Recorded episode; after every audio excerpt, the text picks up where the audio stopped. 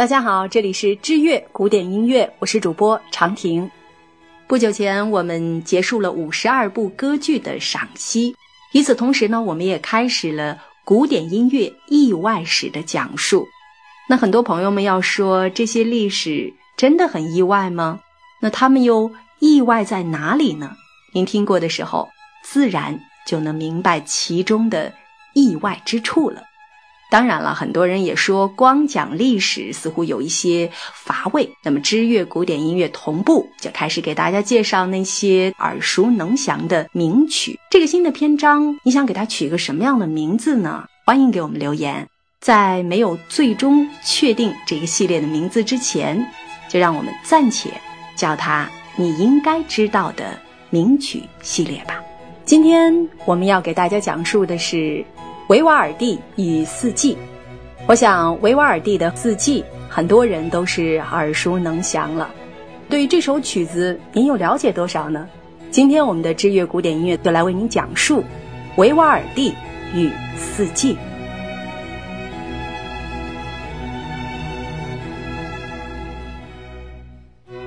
意大利作曲家维瓦尔第，如今我们尊称他为协奏曲之父。他还发明了新的小提琴奏法，是意大利小提琴音乐的先驱。维瓦尔第一六七五年左右出生在威尼斯，那是当时欧洲最繁华的城市。他大约比巴赫年长十岁，据说他还是个早产儿。幼年的记录已经模糊不可考证。音乐启蒙是父亲教的。维瓦尔第很小的时候就展现出了惊人的小提琴才华。十岁时，已经可以和父亲一起在圣马科教堂同台演奏小提琴了。十五岁时，削发为僧。由于他当时长了一头红发，被人称为是“红发教士”。不过，他实在不是个称职的僧侣，经常在弥撒进行中找不着人影儿。稍早时，维瓦尔第曾到罗马留学三年。当时合奏协奏曲的形式已经被确立，维瓦尔第就在此基础上研究作曲，并跟随罗马乐派的科赖里学习小提琴演奏技巧。一七零三年，维瓦尔第还俗，出任了威尼斯孤儿附属女子音乐院的教师。这个音乐院是当时威尼斯市的音乐中心，音乐教育水平相当高。他在那里执教了四十年，可以说一生中大部分的作品都是为了这所音乐院而创作的。这是一段双赢的历程，音乐院的名气随着维瓦尔第的声名远播更加的扶摇直上，维瓦尔第在音乐界的地位也步步高升，终于成了威尼斯乐派的执牛耳者。然而，维瓦尔第晚年却相当潦倒。1741年客死维也纳，被葬在平民墓园里。维瓦尔第的作品包括经文歌、弥撒曲、清唱剧、神剧、歌剧等声乐曲，总共约六百首，并有四百五十四首协奏曲。他对于随后的巴赫、亨德尔都影响至深。在小提琴演奏方面，维瓦尔第开创了数种新的运指法与运功法，也可以说是他把小提琴带进了新纪元。维瓦尔第最著名的合奏协奏曲是《四季》，今天有二十种以上不同的版本，可见其受欢迎的程度。此外，由十二首乐曲组成的协奏曲，和谐的灵感。也很受人喜爱，这仅次于四季。这首曲子成了巴赫与亨德尔创作时经常作为参照范本的蓝本。巴赫到底有多么尊重维瓦尔第呢？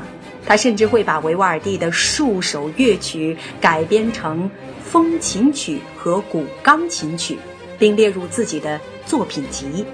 维瓦尔第留下的四百五十四首协奏曲中，最著名的自然是《四季》。也是巴洛克音乐的代表作，如今可以说每个人都听过《四季》。可1725年左右时，在荷兰出版之后，并没有引发多大的轰动。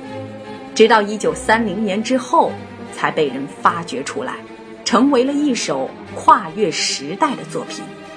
不仅室内乐团竞相演奏，甚至还出了爵士乐版、摇滚乐版。可以说，人们对四季的重新认识，成了现代人重新认识巴洛克音乐的一个开端。从这一点上看，四季更具有里程碑式的意义。四季由春夏秋冬四个独立的协奏曲组成，每一个协奏曲均有快、慢、快三乐章，描述了威尼斯郊外四季的田园风景，充满了诗情画意，而且各曲都附有十四行短诗。使这组标题音乐更加的直观亲切。维瓦尔第大约在一七二零年左右创作了此套曲，当时他大概四十五岁的样子。春，E 大调，第一乐章，小鸟的歌唱与溪水潺潺交织着窃窃私语，一切。都在愉快地告诉人们，春天来了。突然，乌云密布，雷电交加。不久，暖和的阳光再度出现，比以前更增添了春之喜悦。第二乐章，阳光下，羊群在牧场上打盹儿，牧羊犬悠闲宁静地在一旁。摇着尾巴。第三乐章，随着笛音的响起，水精灵与羊群共舞着。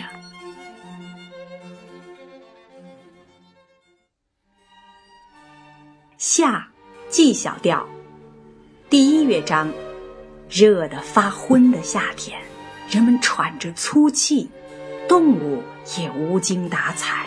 只有杜鹃与青椒鸟能打起精神，在森林里婉转交替。北风骤起，带来了一阵不安的情绪。